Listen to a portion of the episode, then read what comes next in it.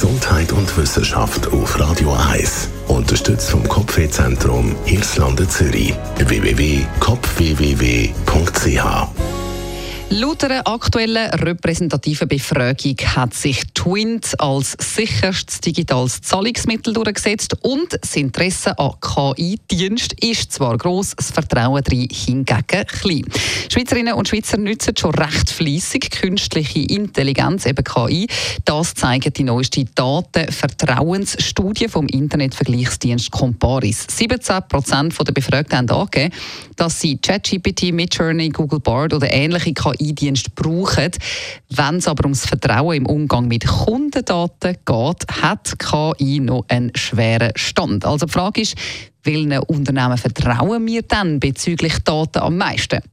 Zuvorderst vorne gelandet sind die Banken. Wir haben offenbar grosses Vertrauen darin, dass unsere Daten bei der Bank sicher sind. Versicherungen, Buchungsplattformen und E-Mail-Accounts sind auch eher auf den vorderen Rängen. Weiterhin findet man dann noch Suchmaschinen oder auch Social-Media-Plattformen und das Schlusslicht betreffend unserem Vertrauen, dass Daten dort sicher sind, bildet zwei Unternehmen. Das wären mal zum einen Dating-Plattformen. Da hat man äh, sehr wenig Vertrauen darin, dass Daten dort wirklich sicher sind.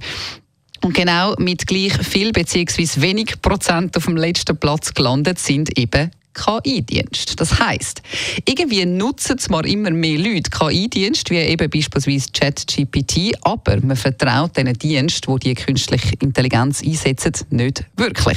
Das ist ein interessanter Widerspruch. Äh, das uns offenbar bekannte Risiko unterliegt also am Reiz, wo die künstliche Intelligenz auf uns ausübt.